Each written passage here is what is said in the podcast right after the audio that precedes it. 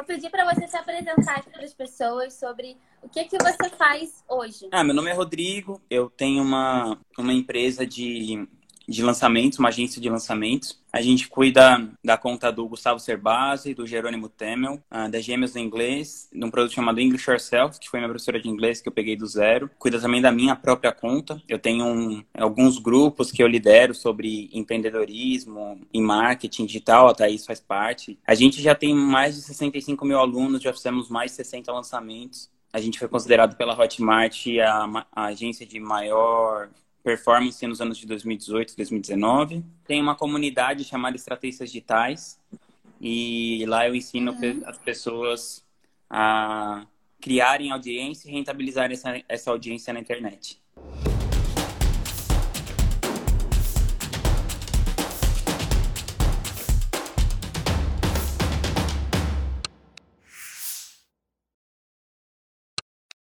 Mas você não começou assim, né? E Não. engraçado, porque todo mundo que eu, que eu tô entrevistando aqui, a maioria saiu de um emprego, saiu do mundo corporativo e criou seu próprio negócio, mas você nunca nem entrou. Né? Então, como que foi o processo para você chegar onde você está hoje? É...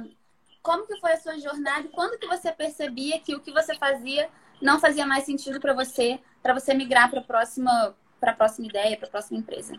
Eu comecei minha vida profissional, assim, né, por assim dizer, com música. Então, eu sempre fui muito ligado em arte e tudo mais. Eu tinha uma banda de heavy metal e, e quando eu era adolescente. Então, eu comecei com essa banda de heavy metal. Aí depois, eu come... essa banda começou a fazer um sucessinho, assim, e a gente ficava viajando muito tal, né? E eu percebi que eu não gostava de ficar o tempo todo viajando, que eu queria ficar mais de boa. E a gente tinha uma empresária na época, e eu pensei, nossa, é bem melhor ser empresário do que tocar, né? Porque você fica só de boa em casa. E aí eu queria, só que eu queria estar envolvido com música.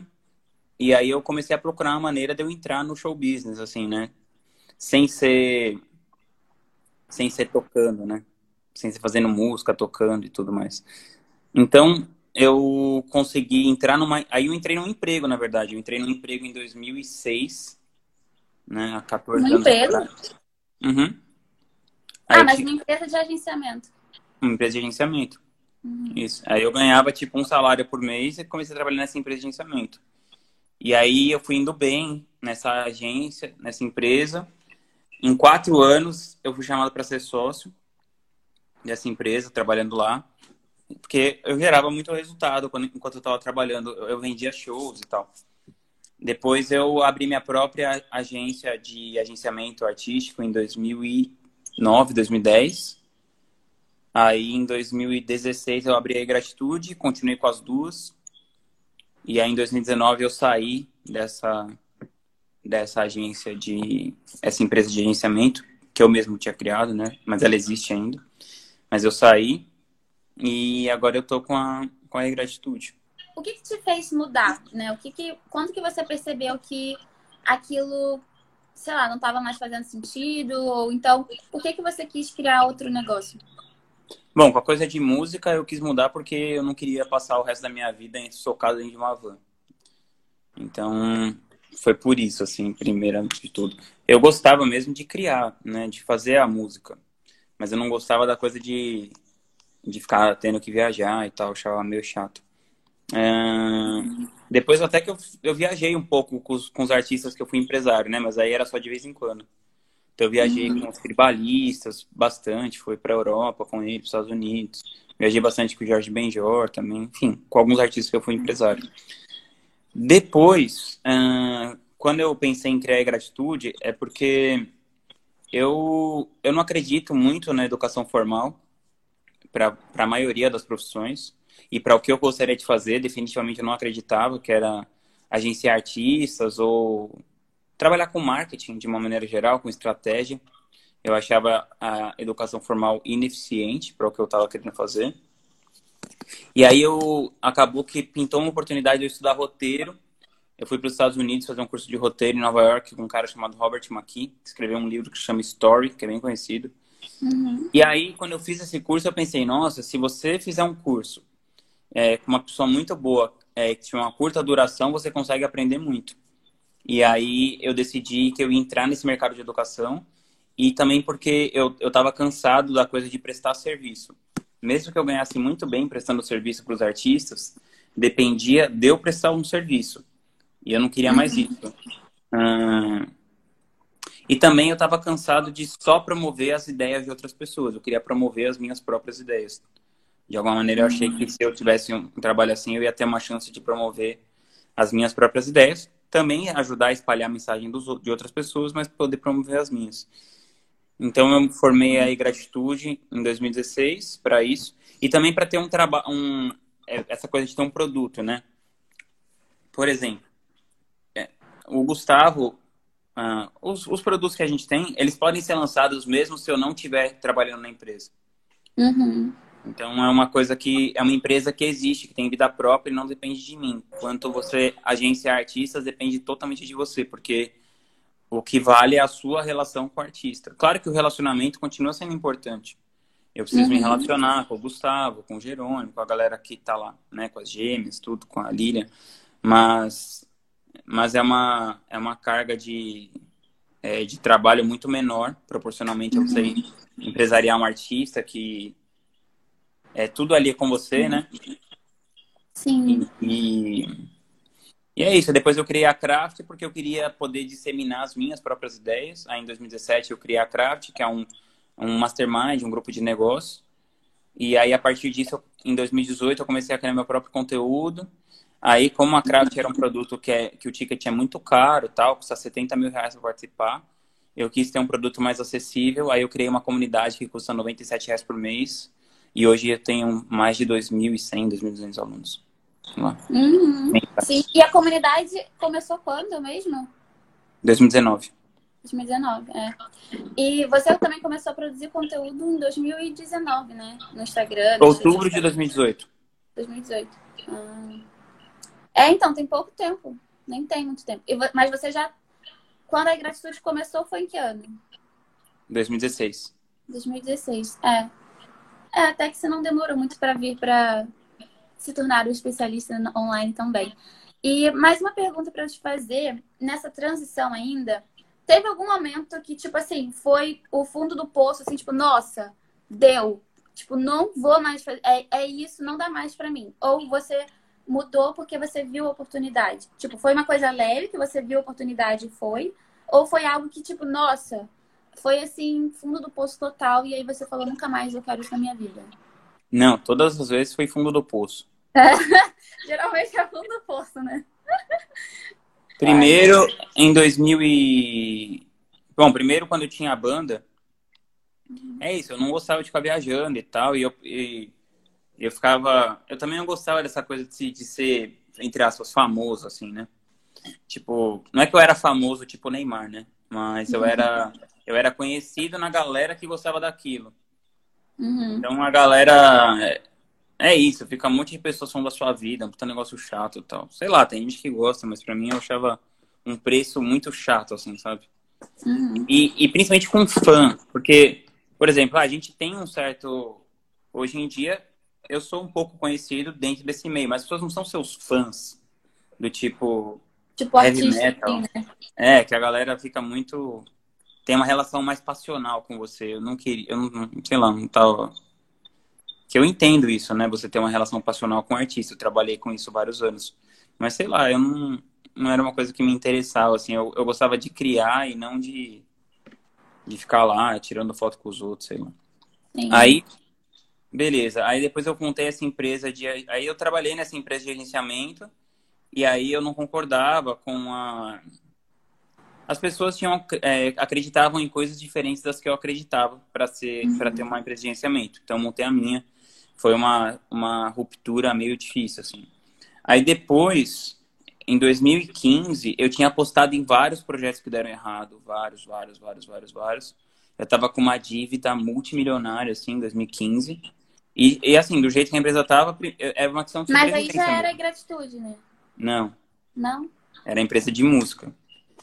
Uhum. Eu tava com uma dívida gigante nessa empresa de música e tal. É, porque eu tinha, eu tinha feito vários projetos que não tinham dado certo.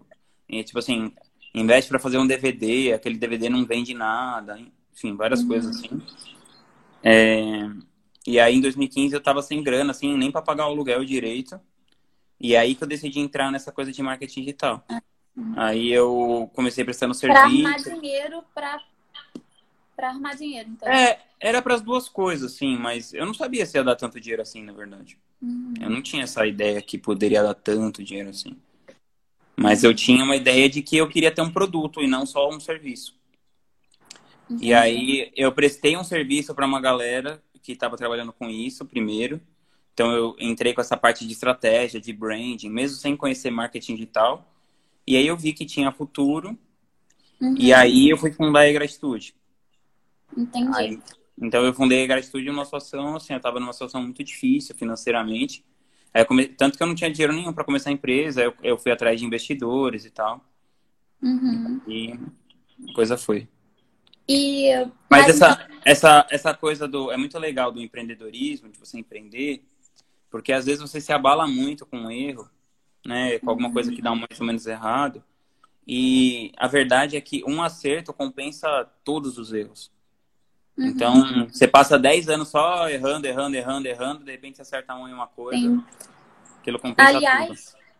quantos especialistas que você que você abordou, que você chegou, que você começou a desenvolver um trabalho que não foram para frente?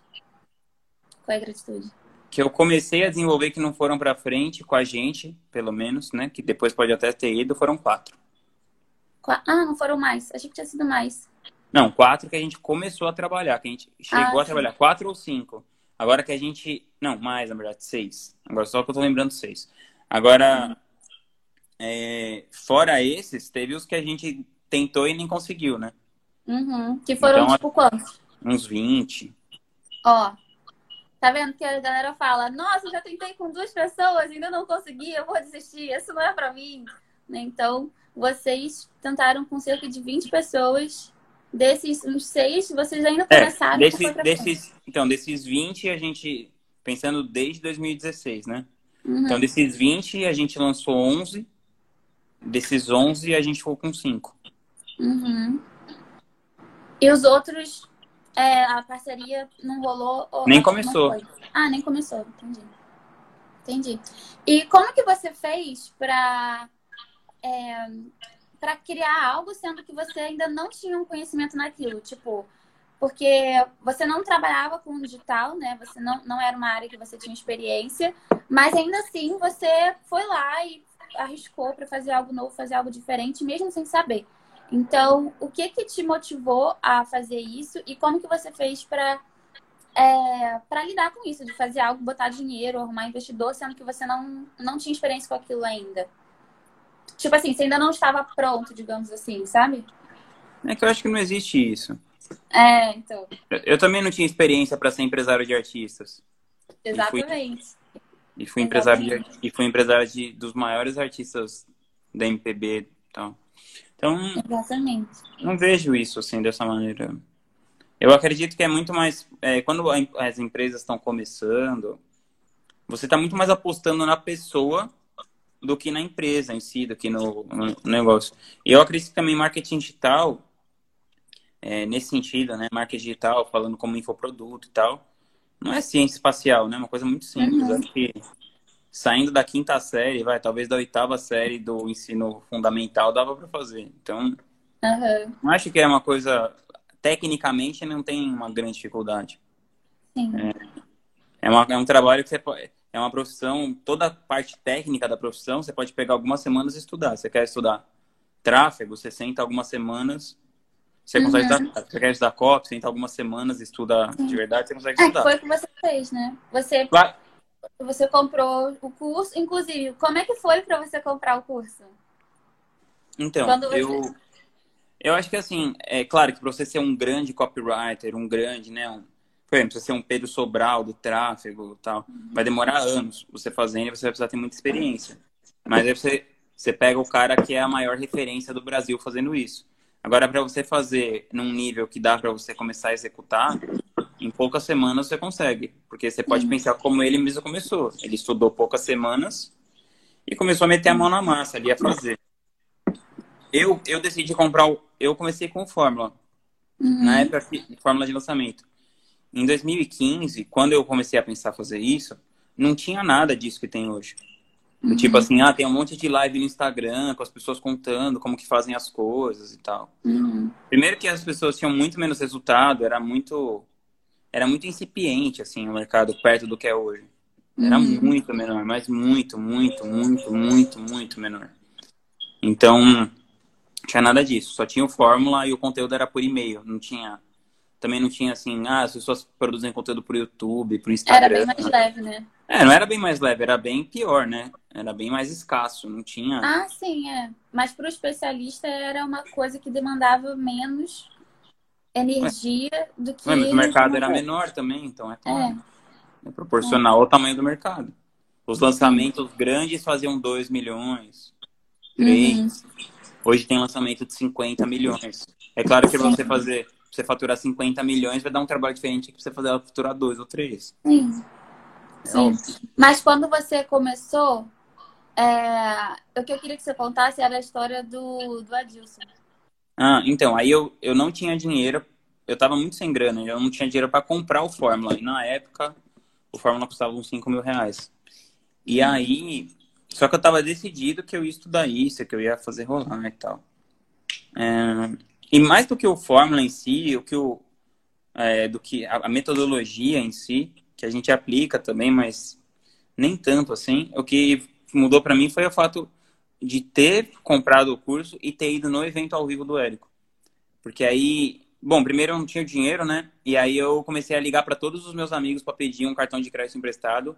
E quem me emprestou foi um meu amigo, o Adilson, que é um cara super legal e tal, um amigo nosso. Ele tem uma empresa de transportes e tudo mais. E ele me emprestou o cartão dele, assim, na confiança, assim. Ele, ele, achou, ele ficou meio desconfiado, porque ele falou, meu, comprar um curso de 5 mil reais, tipo uns vídeos, ele achou super esquisito. Mas ele me emprestou. E aí eu fui no evento ao vivo do Fórmula, o Jerônimo estava dando uma palestra lá, em 2015. E lá eu fiquei amigo dele. Eu comecei a falar com ele, eu dei uns toques. Ele me contratou para trabalhar com ele. Então, em 2016, eu trabalhei para o Jerônimo. E lá no Mastermind do Jerônimo, eu conheci o Ladeirinha, e o Ladeirinha que ajudou a gente a deslanchar o nosso primeiro lançamento do Gustavo, assim, ele foi o cara que, uhum. que, que, deu os toques ali, como fazer a coisa funcionar, deu umas... É, era várias pessoas que não sabiam nada, sim, sem experiência, e uhum. ele deu uma direcionada ali do que a gente devia fazer. Uhum. E isso Entendi. ajudou muito lá no nosso primeiro lançamento. E o que, que você acredita que foi determinante para você tá com a gratitude crescendo como está hoje? E para tudo na sua vida, na real. Tipo, tudo que tudo que você fez, né? Porque você nunca parou diante de uma adversidade, né? Então, na época da música tinha uma coisa que era difícil, na época da gratitude é, também você não, não conhecia não, não conhecia um especialista, você que foi atrás de tudo, você que arrumou tudo, você não tinha nem o dinheiro na época, né? Para comprar o curso. Então, o que, que você considera que foi mais importante? Na real, eu já estou meio que respondendo, né? é, tirando essa, essa coisa de não parar, apesar da adversidade, né? De você. Tudo que, que era um problema, você encontrar uma solução. O que, que você acredita que foi determinante para você estar tá com a gratitude crescendo hoje? Eu acho que para qualquer coisa na vida, né? Se você pega o termo de em inglês, eles falam tudo assim, é. Ah, é falta de recurso, né? Então é hum. lack of resources. Então, tipo assim, ah, falta, eu não tenho dinheiro, eu não tenho tempo, eu não tenho contatos, eu não tenho é, sei lá o que, eu não tenho know-how, eu não tenho conhecimento, eu não tenho isso, eu não tenho aquilo. A maioria das pessoas não tem essas coisas.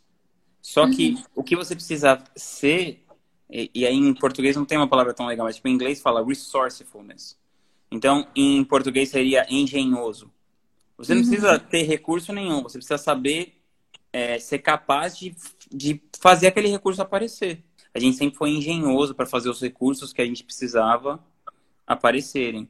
Agora, também dá certo porque tem um fator de sorte envolvido, muita sorte envolvida. Então, uhum. por exemplo, eu poderia ter sentado com o Gustavo e ele falado assim, não, não fui com essa cara. Aí a nossa história seria totalmente diferente. Uhum. Um dos meus investidores trouxe o Lucas, que é o CEO da empresa.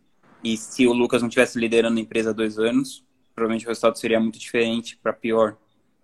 Então, uhum. tem os fatores de eu ter corrido atrás e tudo mais. Mas também, para chegar nesse tamanho que está hoje, tem muita sorte envolvida.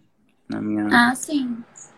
Sim. Mas também eu acho que a sorte só aparece para quem tá fazendo o negócio acontecer, né? Para quem não, não tá fazendo, não vai. Acho que não, não aparece sim. muito, né? Ah, não sei. Sorte é sorte, assim. Mas. Mas tem uma eu questão. Eu diria que são sincro... sincronicidades. É, não sei, mas eu, mas eu acredito que tem o fator da sorte, o fator da aleatoriedade, que conta muito.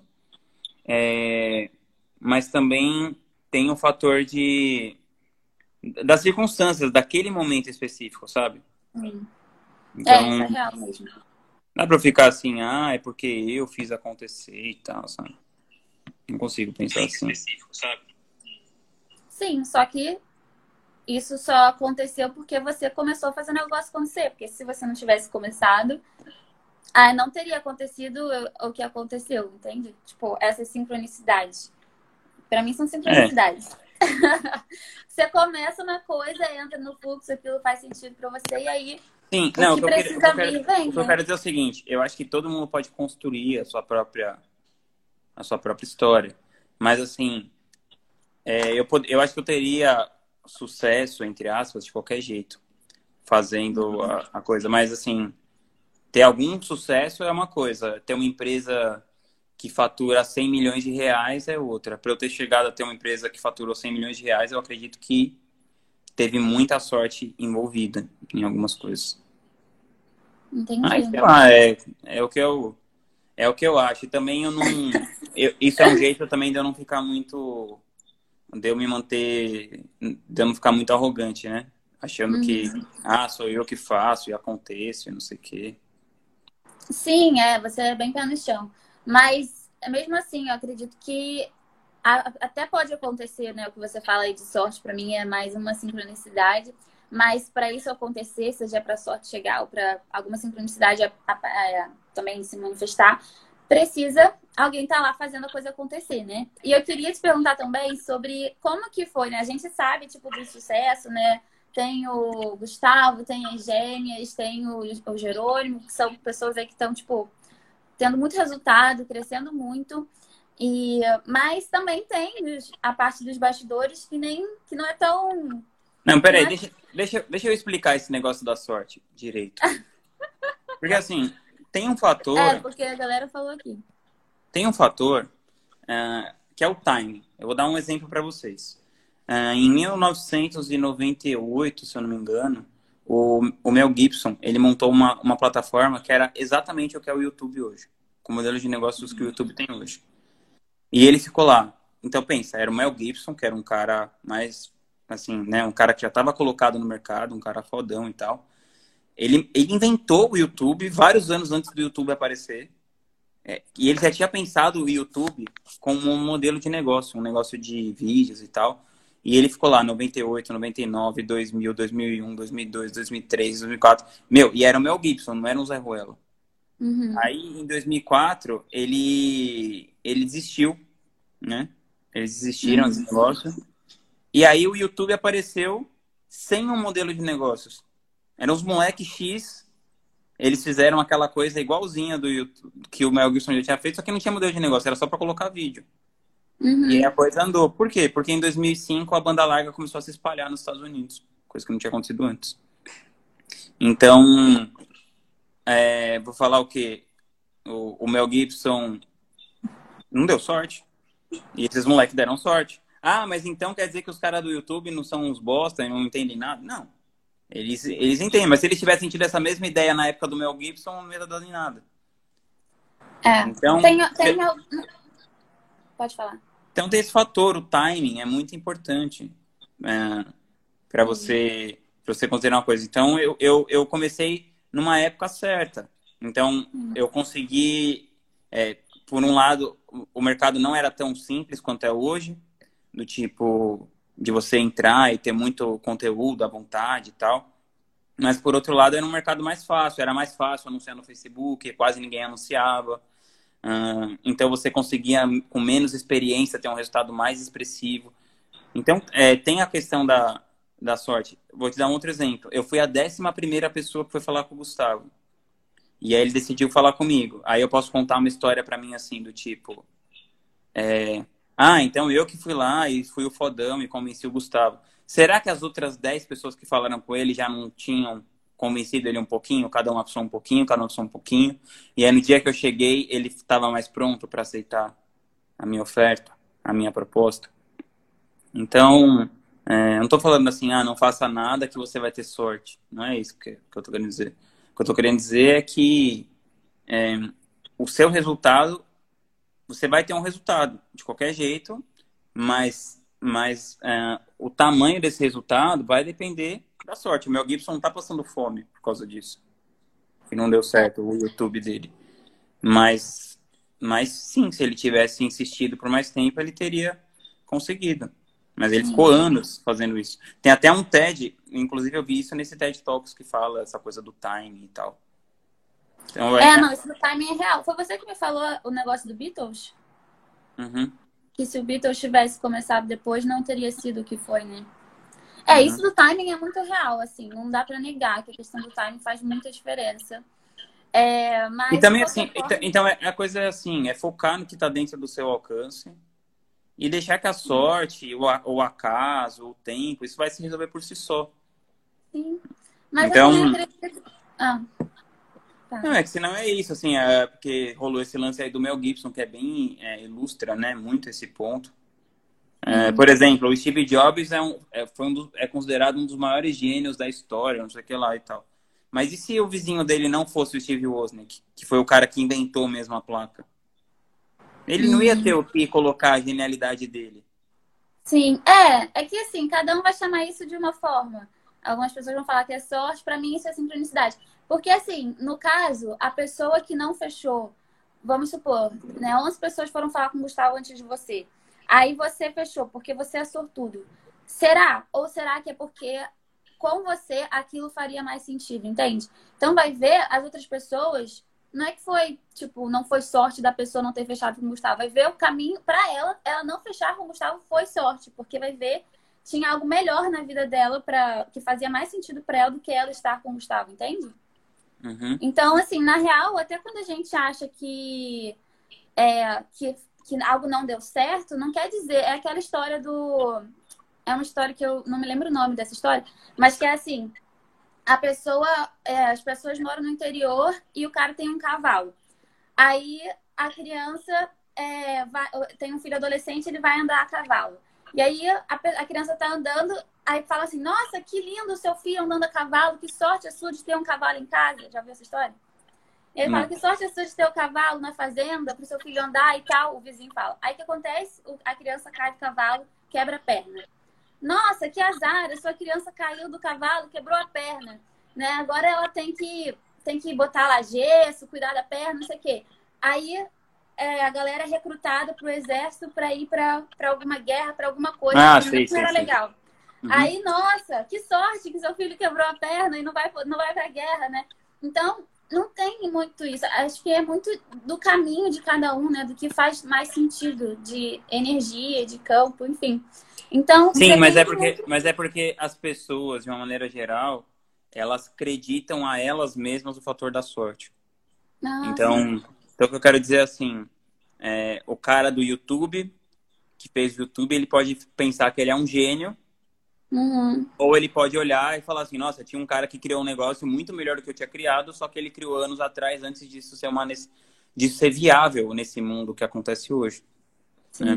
Então, eu, claro, não estou falando assim, isso, não, isso não, você não despreza a sua capacidade, a sua competência, o seu, o que você faz, mas, mas o resultado final é, tem vários fatores subjetivos que, que vão controlar, contornar isso e, e nesse sentido que você falou é, é, é subjetivo, sorte e azar é subjetivo, mas o que eu estou falando é que você não pode ignorar, os, é, colocar os seus resultados sem des, e desconsiderar as condições de temperatura e pressão uhum. que estão acontecendo. E quanto menos você é, quanto menos você considerar isso, pior você vai você tende a performar pior. Sim. É que a gente não tem controle, né? A gente faz Exato. o nosso melhor, só que todo mundo tem que estar tá ciente de que tem algo que a gente não tem controle que influencia diretamente no, no que vai acontecer, né? E isso realmente. Aí pode ser sorte, pode ser azar, pode ser sincronicidade, pode ser o que cada um achar que faz mais sentido para você, né? Mas que a gente não tem controle do que dos resultados das coisas, isso é fato, né? E Total. agora falando do outro lado, né? Então a gente teve isso da nossa sorte, fechou com o Gustavo, sorte que cresceu, sorte, não sei o quê. Mas também tem a parte que é, a galera não vê muito, né? Do que, que já deu errado, né? O que, que já, o que, que já precisou aprender a lidar para também conseguir lidar com sucesso. Porque às vezes as pessoas acham que é só bom, que todos os lançamentos vão dar bom, que vai ser sempre bom e etc. Só que para você conseguir lidar com sucesso, também tem coisas que dão errado, né? Entre aspas. Porque eu acho que não tem muito isso de dar certo e errado, né? Tipo, é, aquilo que aconteceu de errado é porque você tem alguma coisa para você aprender ali e se desenvolver. Então, o que, que também já aconteceu que não foi assim legal e que você teve que lidar para também lidar com, com esse sucesso e crescimento da empresa? Bom, é, primeiro de tudo, assim, aí vem o que é o que é uma definição de sucesso, né? Uhum. No mundo que a gente está, capitalismo, consequencialismo, não sei o quê, sucesso é ganhar mais dinheiro e tal. Sim. Então, não sei, se for considerar assim, o meu sucesso para mim é o suficiente, sei lá, é mais do que o suficiente. Hum, tudo é uma questão de perspectiva. Teve um menino que fez uma palestra lá no, no Mastermind, ele fez um lançamento de 57 milhões.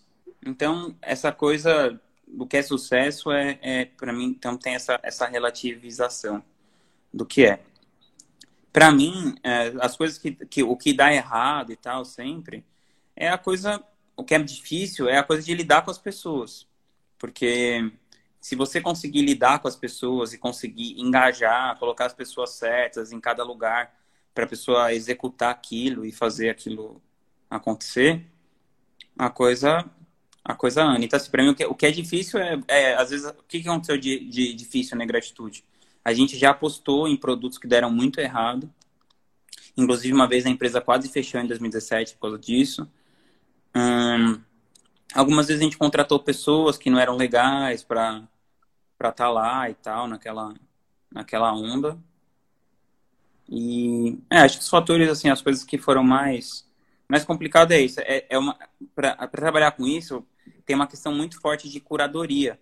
Você precisa escolher, então escolher qual vai ser o seu produto, escolher é, escolher quem são as pessoas que você vai colocar do seu lado. Então é meio que isso. Sim, então, mas o que eu estava perguntando, na verdade, era é, sucesso que eu estou falando no sentido de hoje vocês têm produtos que fazem lançamentos que, no ponto de vista da galera, é tipo, nossa, que sucesso. Né? Uhum. Não no seu ponto de vista diante de outras pessoas que têm mais resultado, ou enfim, diante do ponto de, do, diante dos especialistas que você tem hoje, tem pessoas, né, ali que fazem lançamentos e que a galera pensa, nossa, esse lançamento, né, a galera que tem menos resultado, no caso, pensa, nossa, esse lançamento foi um sucesso. E só que tem esses lançamentos, ok, que para a galera que tem menos resultado, né, pensa, nossa, esse lançamento foi um sucesso, mas também já aconteceram lançamentos que também para essa galera, se eles, se eles soubessem, seria tipo, nossa, esse lançamento realmente não foi um sucesso. Entende? Eu quero, o que eu quero mostrar, né, que vocês também já, já tiveram, né? É, o que eu gostaria de mostrar para as pessoas é que nem sempre vai ser só o lançamento do sucesso, sabe? Então, assim, queria que você contasse um pouquinho de, dessas experiências, que eu não me lembro se teve, não sei se teve mais de uma, né? Mas experiência em que o lançamento não foi o que vocês imaginavam e como que você fez, é, e que não quer dizer que não foi bom, né? Tipo, ok, tá, não vou entrar nesse, nesse julgamento aqui, mas porque acredito que sempre tem algum aprendizado por trás. Mas eu queria que você compartilhasse o que, que também já aconteceu que não foi como você imaginava, né? Do ponto de vista de sucesso para a galera que tem menos resultado. E como que você fez para lidar com isso? Ah, eu acho que não tem muito essa, essa coisa. Uma vez teve um lançamento que a gente fez um produto que a gente foi lançar, até para alguém perguntou aqui, a gente foi fazer o lançamento do Whindersson Nunes, e a gente deu um adiantamento muito alto para ele, para ele fazer o produto, e aí teve um prejuízo milionário e a empresa quase fechou. Então, nessa vez, assim, ficou para mim uma coisa que eu já sabia, é, intelectualmente, né, cognitivamente, mas não tinha vivido na prática, que é assim, o objetivo de você empreender é você continuar no jogo, não é você ganhar o jogo. Então, você não precisa, para mim, eu, não, eu, nunca mais tomaria um risco desse tamanho. Aí eu, eu comecei a pensar aquela coisa que o Richard Branson fala de só tomar riscos assimétricos, que assim, você tem uma possibilidade pequena de perder se der errado e uma grande de ganhar se der certo. Então, uhum. eu comecei a, a, ficar mais isso. Então, tipo, ah, isso aqui eu posso, eu vou gastar 2 mil reais, ou 20 mil, ou 200 mil, e eu tenho chance de ganhar 2 milhões ou 20 milhões. Agora, se for um negócio que eu tenho que gastar 10 milhões e talvez eu tenha que ganhar 10 milhões, eu não entro mais. Então, por exemplo. Uhum. isso foi, uma, foi a maior lição, assim. Agora, os outros lançamentos que dão errado, a gente já fez 60 lançamentos. Desses 60 lançamentos, eu acho que a gente não bateu a meta na vida toda em 6 ou 8 ou 10. Então é muito pouco, assim, os que a gente não bateu a meta. E quando a gente não. Por exemplo, a gente acabou de fazer um lançamento agora que não bateu a meta. A gente investiu. Eu não vou falar de quem que é tal, mas a gente investiu 600 mil reais e faturou 1 milhão e 200. Então, assim, não deu prejuízo e tal, mas, mas é um tipo de, de negócio que não deu certo. Aí a gente estuda aquilo e continua, mas a gente tem uma cabeça do, que é a seguinte: isso é um negócio de risco, certo? Então, se é de risco, existe a possibilidade de dar errado. Então, se dá errado, faz parte do negócio. Se é de risco, tem possibilidade de dar errado. Então, pronto. É, às vezes vai dar errado, e você tenta melhorar para o próximo, tenta melhorar no próximo e tal. E, e eu acho que, é, acho que é normal as coisas darem errado de vez em quando. Então, não tem uma grande questão assim de tipo, ó, oh, então quando as coisas dão errado, eu coloco a minha roupa verde e faço isso, uhum. faço aquilo. Não, uhum. a gente só uhum. continua tentando melhorar no dia seguinte, assim. Uhum. E tem algum ritual, alguma coisa que você faça no seu dia a dia que te ajuda a ter mais energia, que te ajuda a centralizar, assim, você? Hum, bom, recentemente eu tô eu sempre estou lidando com esse problema para mim, que é essa coisa de ficar mexendo no celular. É, que é outra coisa difícil, assim, você trabalhar com isso, porque qualquer pessoa tem uma audiência, todo mundo tem uma audiência, que pode ser só seus amigos, pode ser. Enfim, você pode ter lá 50 pessoas te acompanhando, 100, 200 e algumas milhares, né? Então eu tenho uma galerinha me acompanhando, então toda hora que eu mexer no meu celular vai ter alguém comentando um vídeo meu, comentando uma foto minha, me mandando uma mensagem, não sei o que lá, não sei o que lá. E isso é viciante. Então eu fico eu fico muito assim nisso ainda hoje em dia. Então alguns dias de um tempo para cá, principalmente depois que eu assisti aquele documentário do dilema das redes da Netflix, eu passei a a desligar o celular por algumas horas do dia. Então, nisso de eu desligar o celular algumas horas do dia, eu estou recuperando aos poucos a minha capacidade de me concentrar e tal. E, e, de, ter, e de manter minhas prioridades é, mais em dia, do tipo. É, que, que, é isso, quem trabalha com isso acaba ficando sugado pelo negócio, né? Então, você vê várias pessoas que trabalham com isso, aos poucos a pessoa começa a descuidar da saúde, é, da saúde mental, da saúde física, da saúde espiritual. Então, do sono. Então. Enfim, então a partir do momento que eu desligo o celular várias vezes por dia, e aí quando eu ligar ele, eu ligo com alguma intenção, então eu falo assim, ó, vou ligar só para postar o conteúdo, só para não sei o quê, só para não sei o quê. Aí eu respondo as mensagens, desligo. Eu, eu evito de eu ficar lá naquele negócio de ficar apertando toda hora tal botão. No seu ponto de vista, o que, que você acredita que hum, cria ou torna um bom especialista, assim, né? O especialista eu vejo muito como uma pessoa que está liderando algo, né? Ele tem uma ideia, ele tem um posicionamento, ele tem uma visão. Então, o que, que você acredita que torna essa pessoa um bom líder, um bom especialista? O que, seria uma boa pessoa para trabalhar dentro desse universo que a gente está falando de marketing digital e tal? Seria uma pessoa que, que tem noção do trabalho que dá, porque a maioria das pessoas não tem, que dá muito trabalho fazer isso, ficar produzindo conteúdo e tudo mais.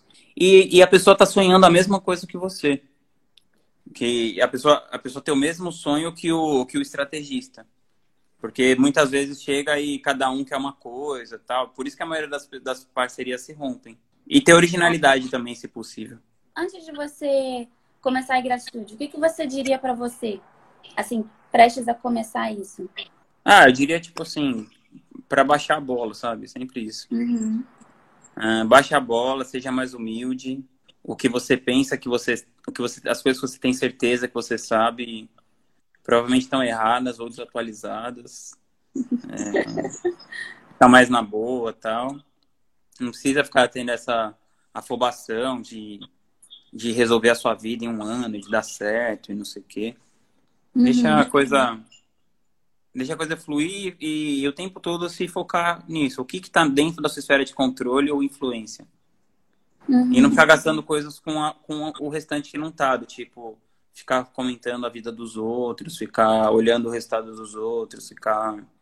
Hum, nisso, assim, se comparando. Uhum. Tá na sua e, e eu falaria também para a pessoa, para eu mesmo levar mais a sério é, o quanto que essa coisa de ficar mexendo no celular faz mal. Eu queria ter levado isso mais a sério, assim, há mais tempo. É, mas que bom que tá levando agora, né? Daqui para frente. Sim. É isso, é o que tá é... tá no nosso controle, né? É que você falou para eu falar de que, que seria antes, aí se fosse antes seria isso. Sim. Bom, agora então quero te fazer algumas perguntas que são rápidas. É, vou te perguntar uma coisa e você me fala o que, que é o tipo melhor livro, melhor filme, essas coisas, tá? É rapidão. Tá bom. Então, primeiro, um livro. As Consolações da Filosofia. Um filme. As Palavras. Uma música. Una Matina do Ludovico. Deixa eu ver o nome dele. Ludovico Einaudi. Ludovico Einaudi, exato. Uh, um lugar no mundo. Uh, França. Um investimento de tempo ou financeiro que valeu muito a pena? Ah, conhecimento. Tem algum específico? Estudar inglês. Uma experiência ou alguma coisa que você viveu na sua vida que você viveria infinitas vezes? Né? Felicidade. Que você foi muito feliz. Ah, por exemplo, todo dia que eu fico com o Matias, né? Uhum. Ele acorda de manhã, eu fico com ele. Inclusive, olha ele agora. Ah, meu Deus. Com a carinha na grade. É mole. Vê se aguenta.